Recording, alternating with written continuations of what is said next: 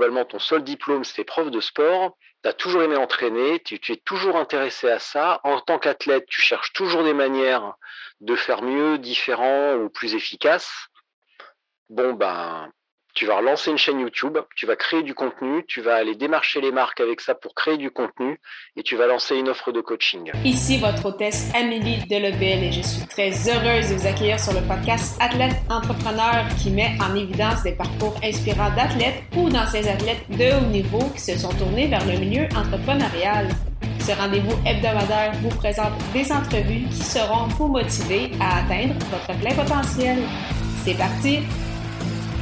Bonjour, je suis très heureuse de vous accueillir pour cette deuxième saison d'Athlète Entrepreneur lors de cet épisode 155 sur l'aventure à l'état pur avec Richard Delhomme de Spotzol. Avant de vous parler de mon invité du jour, je voulais vous présenter l'hébergeur de podcast Ocha que j'utilise pour mes deux balados. En fait, pourquoi j'utilise Ocha, c'est que contrairement aux autres hébergeurs, ce n'est pas qu'un un hébergeur de podcast, mais également un outil marketing qui vous permet, entre autres, de bâtir votre propre liste de courriels, de créer des clips audio avec transcription et de planifier vos publications sur les réseaux sociaux. De plus, il s'agit d'une plateforme 100% francophone. Pour l'essayer à votre tour, profitez d'un essai gratuit de deux semaines au ameliedelabel.com baroblique au chat, A-U-S-H-A. J'ai eu le plaisir de discuter lors de cette émission avec Richard Delorme, fondateur de Spotzol, qui avait été mon invité à l'épisode 76, publié en août 2020. Depuis ce temps, beaucoup d'eau a coulé sous les ponts. Spotzol a changé son image de marque, revampé son site web, créé davantage de vidéos et bien plus encore. Bien évidemment, l'invité du jour a également réalisé de beaux défis sportifs personnels. Sans plus attendre, je vous laisse à cette entrevue fort intéressante. Bonne écoute! Alors, je suis actuellement avec mon invité euh, du jour, Richard Delhomme de Spotzol. Salut Richard, comment ça va? Ça va super bien, Amélie. Très, euh, très heureuse de t'accueillir pour une deuxième fois. Donc, euh, je l'avais mentionné en, introduction, mais je t'avais reçu à l'épisode 76. Donc, c'était à la fin août 2020. Donc, quand même plus, plus d'un an et demi. Donc, des choses mm. qui se sont passées depuis depuis ce temps-là. justement, qu'est-ce qui a évolué chez, chez Spotzol depuis un an et demi? Parce que là, on a vu justement la, chaîne YouTube prendre de l'ampleur. Tu as continué de faire beaucoup de podcasts. Euh, j'ai l'impression que, je sais, dans mes souvenirs, vous aviez un nouveau site web aussi, euh, un nouveau logo. Je m'en souviens pas si euh, ça ressemblait déjà à ça, mais il me semble que j'ai vu beaucoup de, nouveautés, du coaching également. Donc, est-ce que tu pourrais nous parler de, tout ça? Alors, tu parles d'évolution. En fait, je suis pas sûr que ce soit une évolution. Je pense que c'est plutôt une révolution qui s'est passée parce que quand on s'est parlé il y a un an et demi, déjà. J'ai l'impression que c'était la semaine dernière à peu près. Et euh, à ce moment-là, Spotzel euh, ressemblait, aurait dû ressembler à une plateforme de, géolocalisation de, de spots où aller rouler. Donc, mhm. euh, histoire de replacer dans le contexte, euh, initialement, c'était une plateforme destinée euh, aux vélos d'aventure, aux vélos longue distance, très longue distance, voyage, etc. Donc, nous, on, appelle ça gravel, mais bon, aussi en, Europe, aux États-Unis, évidemment, au, Canada. vous, vous appelez ça plutôt gravel ou garnotte. Euh, chacun ses petites euh, ou gravier tout simplement, ça marche aussi très très bien. Et ou, ou plus généralement bikepacking, donc qui est euh, vraiment du vélo voyage avec une petite dominante légèreté et vitesse comparativement à du, du, voyage pur et dur ou ce qu'on appelait avant du cyclotourisme qui était vraiment basé sur le absolument pas sur la vitesse et absolument pas sur le poids du matériel. Nous maintenant, on va essayer d'avoir à la fois un vélo léger et d'aller le plus vite possible, entre guillemets, mmh. en tout cas de s'arrêter le moins possible. Et du coup, à ce moment-là, c'était une plateforme de, de, géolocalisation pardon, de spots, de partage de traces et également de récits. Entre-temps, euh, la personne avec qui je travaillais à ce moment-là, on, on, est resté en très bons termes. Donc ça veut dire qu'on s'est séparés on est toujours, on, en rigole toujours, et on, est arrivé à la conclusion qu'on avait tous les deux envie de faire quelque chose, mais qu'on ne pouvait pas le faire ensemble. Mhm. Euh, donc Vincent, du jour au lendemain, a un petit peu pété un câble, si on peut dire. Et moi, j'ai été obligé de réorienter euh, euh instantanément. Donc, euh, je me suis assis sur la plateforme de, géolocalisation. Dans la foulée, j'ai lancé une newsletter. J'ai maintenu le podcast. Et, j'ai continué à, à, tourner, chercher, fouiller un petit peu, un instant, ce que je pouvais faire avec tout ça. Et finalement, le, le, la, solution est apparue au printemps dernier, vers, vers mars-avril. Et, et j'ai eu une révélation, figure-toi Amélie. J'ai eu une révélation un petit peu comme si j'étais allé à Lourdes ou euh, quelque chose comme ça, ou euh, mais en fait en beaucoup moins, euh, beaucoup moins spectaculaire, c'est que je me suis rendu compte que je me focalisais, figure-toi, sur mes points faibles, au lieu de me focaliser sur mmh. mes points forts. Et, oh, alors j'ai un scoop, ami entrepreneur de, de n'importe où que vous soyez, misez, misez sur vos points forts au lieu de miser sur ce que vous ne savez pas faire ou sur ce que vous êtes mauvais. Euh, c'est ouais, je sais, c'est un scoop. Il m'a fallu pratiquement deux ans pour réaliser ça, donc euh, voilà, ça me classe pas vraiment dans le top niveau des entrepreneurs, mais c'est ainsi. Et je me suis dit, mon petit Richard, tu fais de la vidéo depuis dix ans. Tu donnes des cours en école de journalisme depuis de nombreuses années. Tu as voyagé à travers le monde avec ça. Euh, ton premier diplôme, et d'ailleurs globalement ton seul diplôme, c'est prof de sport, tu as toujours aimé entraîner, tu, es toujours intéressé à ça. En tant qu'athlète, tu cherches toujours des manières de faire mieux, différent ou plus efficace. Mhm. Bon, ben, tu vas relancer une chaîne YouTube, tu vas créer du contenu, tu vas aller démarcher les marques avec ça pour créer du contenu et tu vas lancer une offre de coaching. Dans la foulée. Wow. Pas juste ça, là. voilà, rien que ça, tu vois. Et après, j'irai sauver le Moyen-Orient, et puis voilà, tranquille. Euh, mais là, je me rends compte que c'est une blague pour les Français, donc je suis vraiment désolé. Il n'y a pas de problème. Euh, et euh, dans la foulée, j'ai été contacté par un, un athlète que j'avais interviewé qui devait faire les, toutes les diagonales de France. Donc, euh, en gros, partir de Paris, de partir au bord de la mer en Bretagne, de descendre sur la côte d'Azur, de longer la Méditerranée, de revenir au Pays Basque, de remonter dans le nord, euh, à côté de la Belgique, de retourner chez lui dans les, dans les Vosges. Donc, ce qui faisait un périple de 5000 km sur trois semaines. Il avait besoin de quelqu'un pour le filmer. Euh, donc j'ai dit oui, je suis parti, ce qui nous a donné l'occasion de beaucoup discuter. Lui avait un, lui avait un groupe à l'époque de 70 athlètes parce que c'était un ancien euh, trailer euh, qui avait fait notamment un top 10 à, l'UTMB, l'Ultra Trail du Mont Blanc. Donc vraiment le plus gros trail, tu vois, euh, mhm. vraiment le plus gros truc. Et ça m'a permis de formaliser mon offre. Je suis rentré fin mai, début juin. J'ai eu, j'ai commencé à bosser là-dessus. J'ai lancé mon truc fin août pour le coaching. La vidéo de manière parcellaire en juin avec un petit peu pour commencer du test matos. Euh, coup de bol, j'avais un 300 km euh, en juin, donc euh, qui a très bien marché d'ailleurs. En plus, c'était la vidéo la plus nulle que j'ai faite parce que c'était juste un bout à bout. Tu vois, je me suis filmé tous les 50 km en disant un petit mot, en disant bah là. pas, pas, le début, mais en tout cas au kilomètre 50, c'est comme ça, kilomètre 100, c'est comme ça, puis etc. jusqu'à 250, 300 et 302. Et puis, euh, bah, ça a tout de suite bien fonctionné et tout. Donc, euh, je me suis dit, tiens, ça c'est intéressant. Et puis, mm. fin août, j'ai lancé le coaching. Il y avait d'autres événements auxquels j'ai participé. Et puis, euh, et puis voilà. Du coup, tout de suite, j'ai eu un athlète, deux, trois. En octobre, j'en avais cinq. J'étais content. Je m'étais donné un objectif de 10 pour la fin d'année. J'y étais en novembre. Donc, je m'étais donné un objectif de 15 pour Noël et j'y étais en décembre. Et puis aujourd'hui, je suis à 22. Wow. En six mois. Quand même. Quand même. Eh, c'est incroyable. le, changement et tout, surtout que dans mes souvenirs, c'est pas c'est ça au départ, c'est que tu l'avais lancé plus au niveau aussi du, blog. Tu parlais de géolocalisation, mais c'était également un blog. Là, on est rendu à, un tout autre niveau. Là.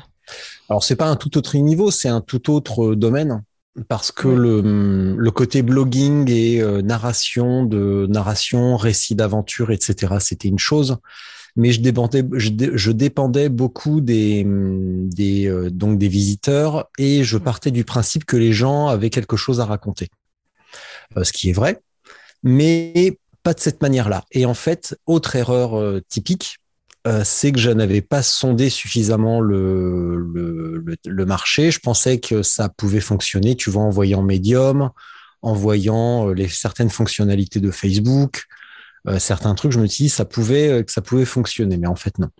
Donc mhm. donc c'était une énorme erreur. Voilà, je me suis trompé en beauté.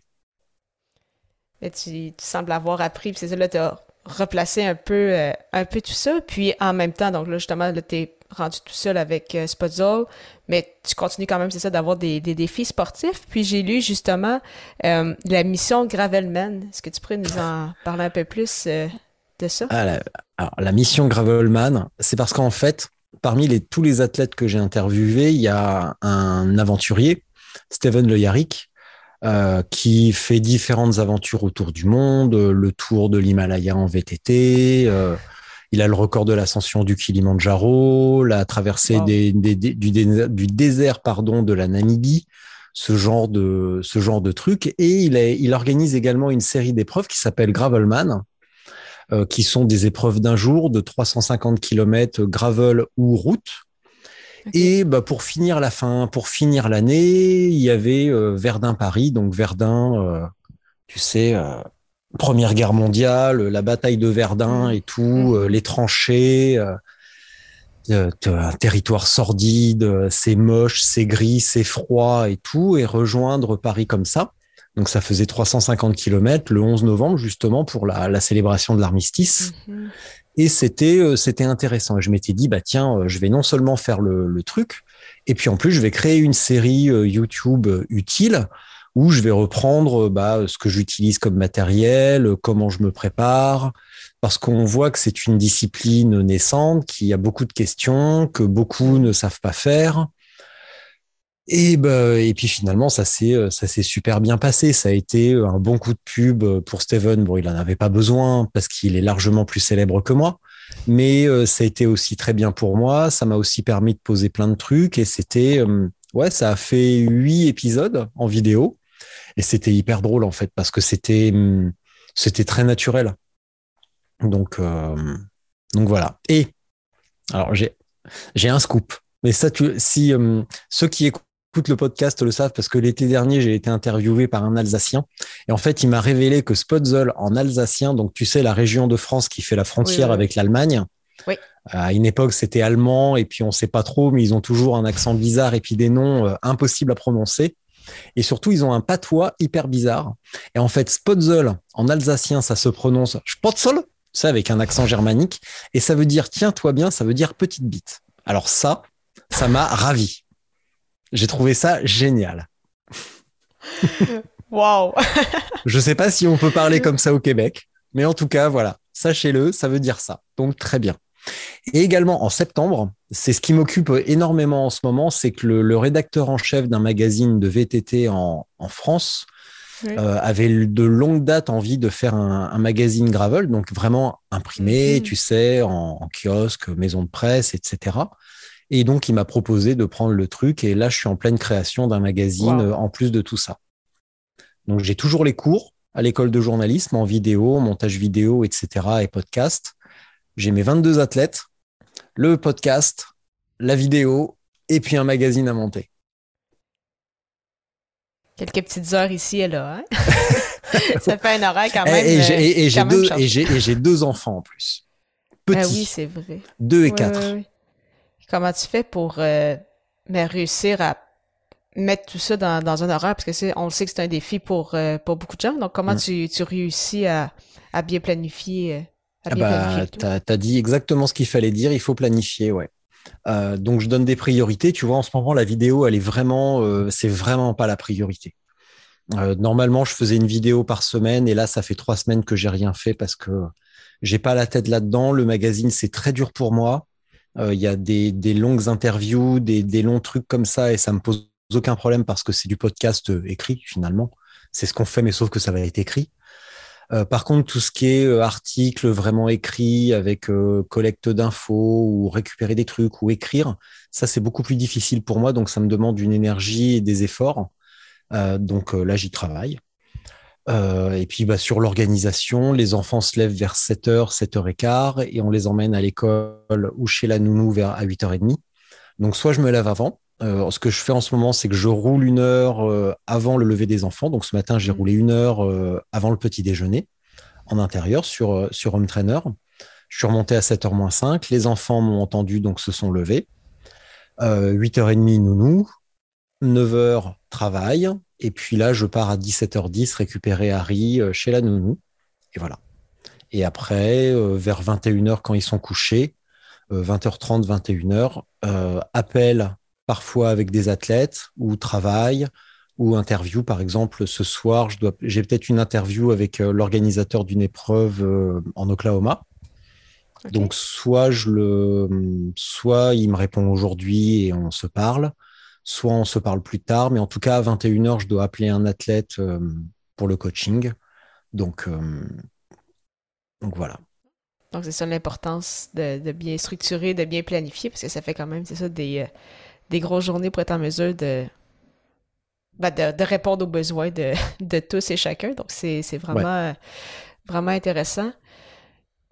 Euh, tu en as glissé un mot à quelques reprises. On en avait parlé également lors du premier épisode. Euh, là, tu fais maintenant un, peu plus de la, vidéo, mais euh, ton médium depuis quand même quelques années, c'est c'est le podcast. Donc oui, on sait qu'avec Spotzol, il y avait également eu un blog au, départ, mais qu'est-ce qui qu'est-ce qui t'a intéressé en fait par le podcast, puis qu'est-ce qui fait justement que, que tu aimes autant ce médium au point d'avoir déjà, je pense, plus de 130 130 épisodes déjà? Donc 142. J'en ai moins que toi parce que j'ai fait des... moi j'ai fait des pauses par contre. Mais quand même, des pauses, des pauses imposées, mais 142, ouais. Et beaucoup plus long que les tiens, par contre. Oui, je suis aussi, je suis des longues entrevues. Ouais, euh, minimum, minimum une heure, moyenne une heure et demie, et je suis même monté à deux heures, trois heures sur certains, sur certains épisodes euh, assez dingues. Mais ouais, beaucoup plus long. Euh, ce qui ne veut pas dire qu'ils étaient plus intéressants. Mais le podcast, j'en écoute depuis 2006. Wow. Et, et j'ai toujours trouvé ça cool. Euh, à partir de 2016, je m'y suis remis un petit peu. J'ai commencé à réécouter des trucs.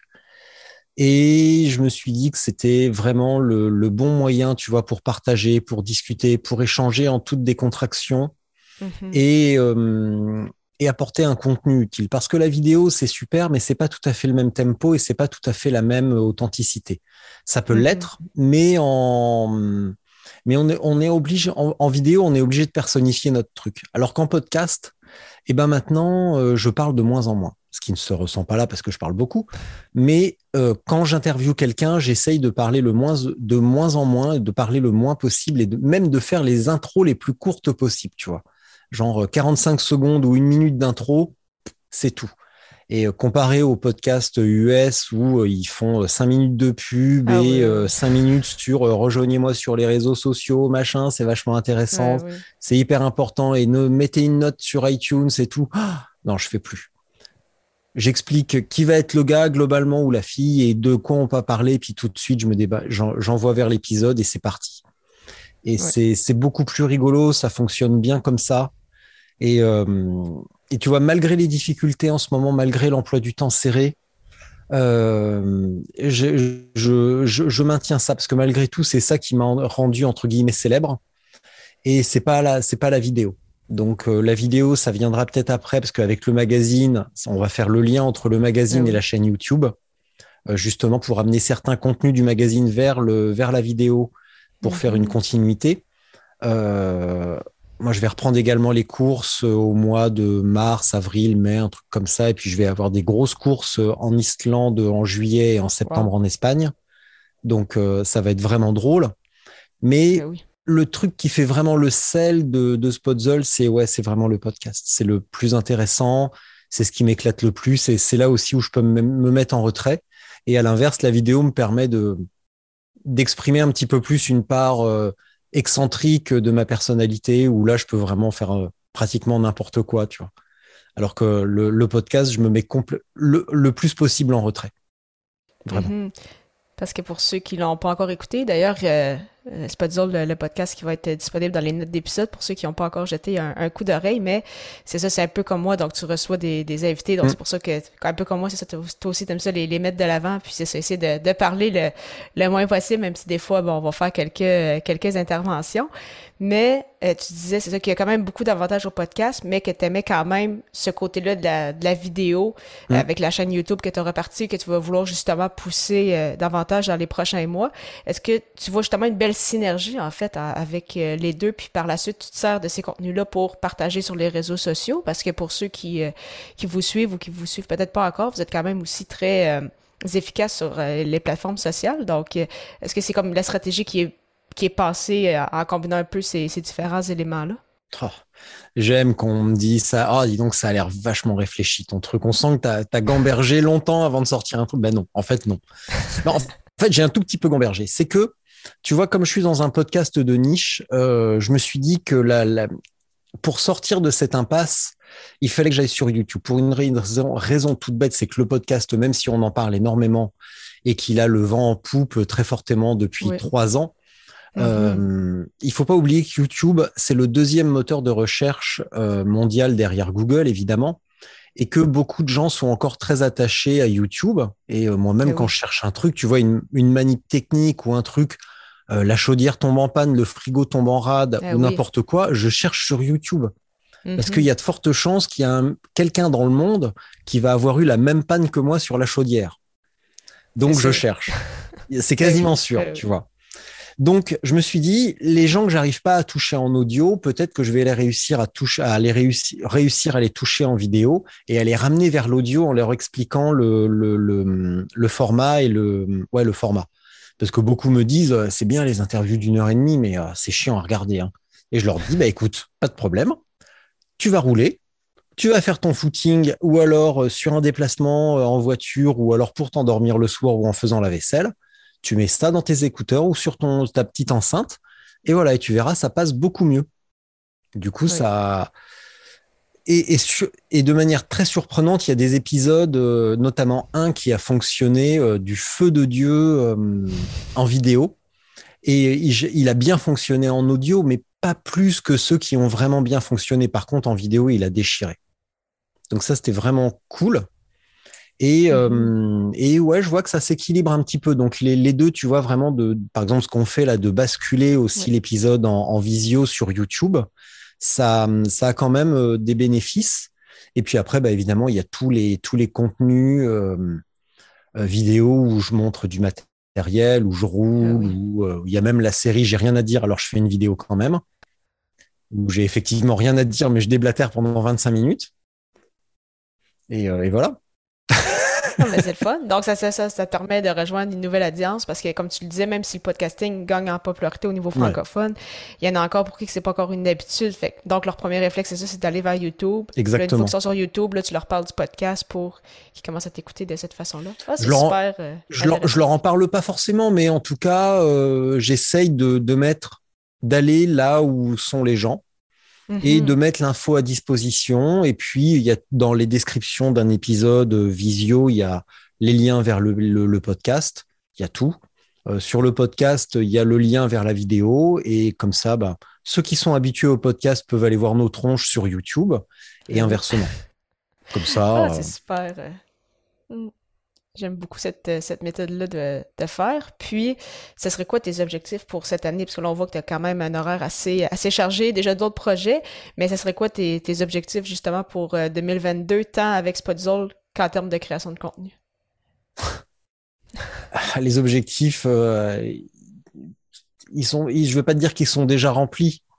Maintenant, c'est plus en termes de coaching ou Là, on va revenir doucement sur la période des courses. Donc, j'aimerais bien que mes athlètes euh, performent euh, au niveau où ils souhaitent euh, performer, en tout cas. Mhm. Donc, il ne s'agit pas de classement, mais plutôt d'épanouissement personnel. J'en ai qui jouent le classement. Hein, J'en ai, mais c'est beaucoup de beaucoup d'épanouissement personnel ou de dépassement de soi. Donc déjà, si j'arrive à les, à les accompagner dans cette quête je pourrais dire que j'ai euh, réussi mon année.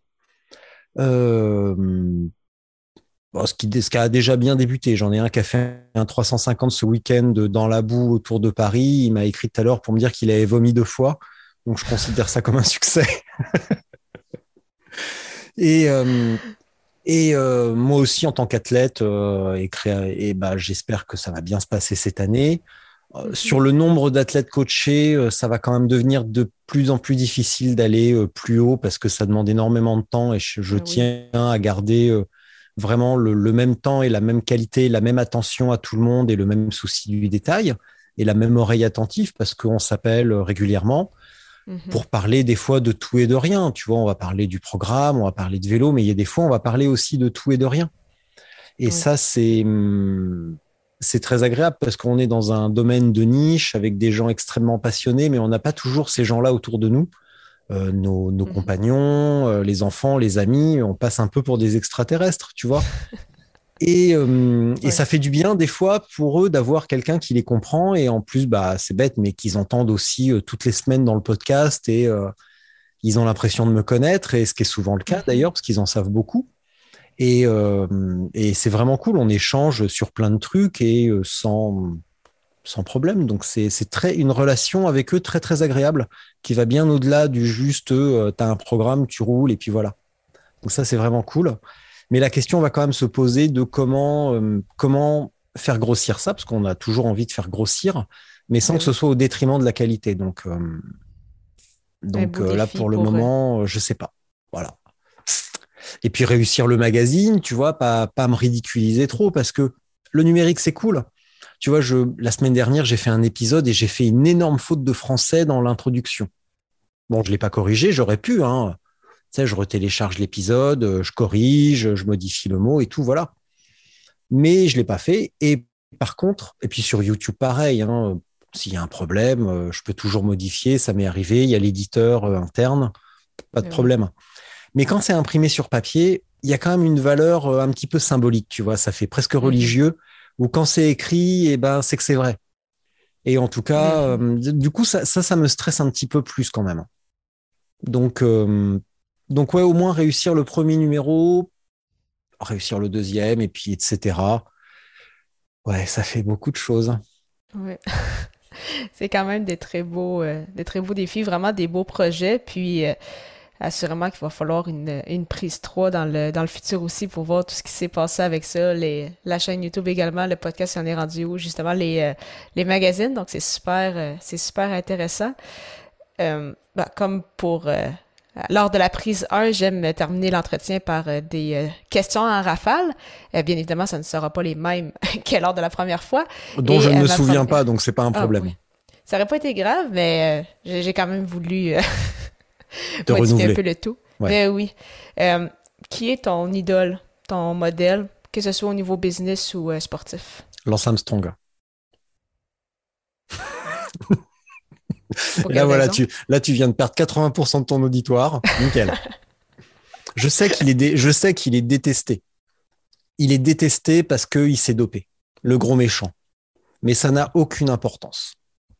Parce que même sans ça, c'était le meilleur, à tout point de vue. Et s'il n'avait pas été athlète, il aurait été un businessman redoutable. Un connard, un connard fini, certes, mais redoutable. Ça aurait été, euh, il a, quand tu te penches sur sa personnalité, sur ce qu'il a accompli, la manière avec laquelle il l'a accompli, tu te rends compte que c'est le même niveau de détermination euh, et de d'acharnement qu'un Steve Jobs, qu'un euh, qu'un Elon Musk, que ce genre de, tu vois, c'est vraiment ce mm-hmm. genre de, de personnalité humainement, on peut être à peu près sûr que ce sont des connards. Steve Jobs était un gros connard.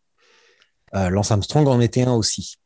Mais n'empêche qu'ils ont accompli quelque chose. Euh, on téléphone avec un iPhone, enfin en tout cas moi. Euh, là, je te parle avec un avec un MacBook Pro. Toi, je sais pas. Moi aussi. bon, je roule pas en Tesla par contre, donc il va falloir que j'ai un petit peu plus d'athlètes hein, ou que j'augmente mes tarifs, mais je roule pas encore en Tesla. Mais il, a, accompli quelque chose qui va bien au-delà du simple fait de il s'est dopé parce que on met ça sur le compte du dopage, c'est pas bien. Le sport, c'est censé être clean et tout, mais on n'en veut pas on n'en veut pas à nos artistes favoris de, de prendre de l'héros, de se bourrer la gueule avant un concert, d'arriver complètement défoncé sur scène. Euh, on n'est pas sûr que ça les fasse jouer mieux. Généralement, ça les fait jouer beaucoup moins bien. Euh, et par contre, on attend des sportifs qu'ils soient irréprochables. Et euh, mais ça change pas grand chose aux qualités qu'il faut pour arriver à ce niveau-là. Et s'il suffisait de se bourrer la gueule, de boire ou prendre de l'héroïne pour être un bon artiste, ça se saurait. Les, trottoirs et les euh, et, euh, les, et, et, les morgues sont pleines d'artistes très talentueux qui sont morts avant euh, d'avoir pu exprimer leur talent. Et euh, il y a plein d'athlètes du dimanche qui prennent des trucs sans avoir le niveau pour gagner euh, la Stanley Cup ou le Tour de France. Mm-hmm. Et euh, la performance à ce niveau-là requiert, à mon avis, bien plus de qualité que la simple, le simple fait de prendre des produits interdits. Ça n'excuse pas, mais ça n'explique pas leur niveau de performance et le niveau de détermination qu'il faut pour arriver là. Ah, je trouve ça intéressant, assurément à rediscuter euh, lors, de la, lors de la prise 3.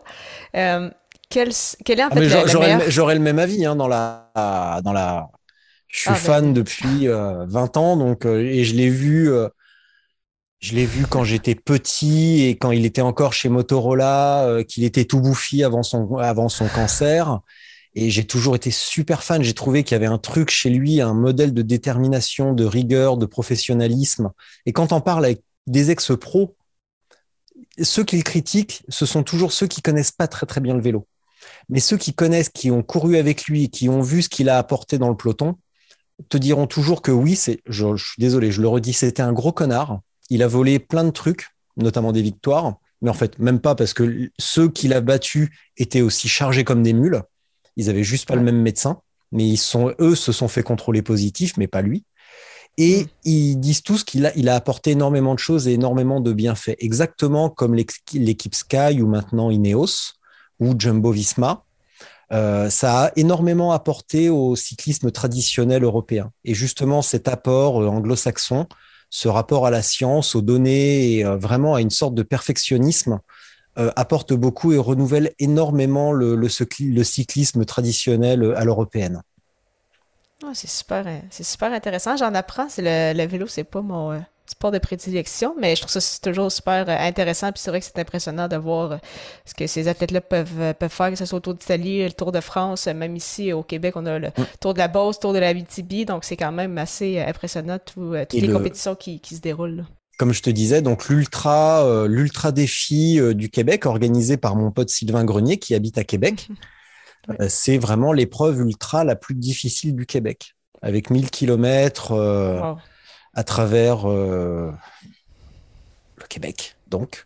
Et il prépare une Trans-Canada vraiment euh, Vancouver, euh, l'extrême pointe, pas Montréal, mais vraiment l'extrême pointe du continent pour mhm. d'ici trois ans. Donc c'est hyper intéressant. Ça va être à suivre. Ça aussi, c'est super, c'est super intéressant. Mais Sylvain, tu peux l'interviewer parce qu'il est, il est exceptionnel. Il est adorable. Il est adorable, Sylvain. Je garde ça en note. ouais. Euh, quel a été le meilleur conseil entrepreneurial que tu aies reçu? Bah, visiblement aucun, parce que j'ai loupé à peu près partout. donc, ou alors les conseils que j'ai retenus, euh, que j'ai eus, je les ai pas écoutés. Donc, euh, donc oui, peut-être que le conseil, le, bon conseil, c'est d'écouter les conseils. J'aime ça.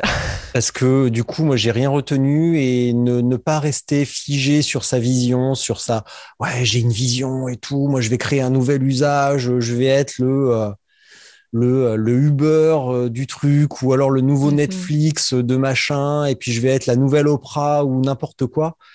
À un moment donné, il faut quand même se confronter à la réalité et, et, et, et tester un petit peu son marché et euh, ce que je n'ai pas fait et je me rends compte que j'ai je me suis acharné et faire ce pourquoi on est bon et moi je voulais faire un truc pour lequel j'étais vraiment pas bon et, euh, et, du moment où je me suis mis à quelque chose pour lequel je, je suis bon et ça a fonctionné direct. Quel est ton réseau social préféré? Aucun. Aucun. Je les déteste tous. Je les, déteste tous parce que, indépendamment de l'intérêt pour le business, c'est euh, une machine à fabriquer. Ce sont des machines à fabriquer des dépressifs, à fabriquer des ados mal dans leur peau, à fabriquer des adultes frustrés. Et, euh, c'est un coût énergétique euh, faramineux, tout ça pour se mettre en slip sur Instagram ou raconter sa vie sur Facebook ou se, palucher sur LinkedIn. Euh, pense pas euh, que ce soit, très très bon et euh, et du coup, j'en ai aucun favori. Je les utilise pour le travail, mais par contre, je raconte pas ma vie. Ou en tout cas, ce que je raconte, c'est vraiment lié au travail et avec Spotzol, mais euh, mais livrer, mais mais mais mais raconter ma vie comme peuvent le faire d'autres ou déblatérer sur ses opinions religieuses, politiques ou sur le Covid ou sur pour ou contre la vaccination ou euh, Enfin, tu vois, ce genre de truc, c'est. Mm-hmm. Ça, ça, apporte beaucoup plus de mal que de bien et je suppose que tes, tes, auditeurs ont vu le, le, documentaire sur Netflix, nous qui s'appelle Derrière nos écrans de fumée. J'ai pas le nom en anglais ou, en, ou la version québécoise, mais qui décrypte justement le fonctionnement addictif des réseaux sociaux. Et, mm-hmm. et c'est pas bon du tout. C'est pas bon du tout, du tout, du tout. Ah, mais je trouve ça quand même euh, intéressant comme, comme mot de la fin. Mais, euh, mais merci encore une fois, Richard. C'était super intéressant. J'ai déjà hâte à la prise, euh, à la prise 3 dans, dans le futur. Puis la meilleure des chances pour tes différents projets. Quand tu veux. Quand tu veux, Amélie. Le jour, le, le, jour où tu as envie d'avoir un invité extrêmement vulgaire, tu n'hésites pas, tu me rappelles. merci beaucoup. Merci beaucoup encore une fois à Richard Delorme pour son temps et en souhaitant que vous ayez apprécié ce 155e épisode officiel d'Athlète Entrepreneur. Si vous souhaitez acheter des suppléments et vêtements pour sportifs tout en encourageant une entreprise sociale canadienne qui remet 20% de ses profits aux athlètes, Athlete Nation est le choix de tout désigner. Profitez d'ailleurs de 10% de rabais au amidelabel.com baroblique Athlete Nation a-T-H-L-E-T-E-N-A-T-I-O-N avec le code promo AE10, AE majuscule 1, 0.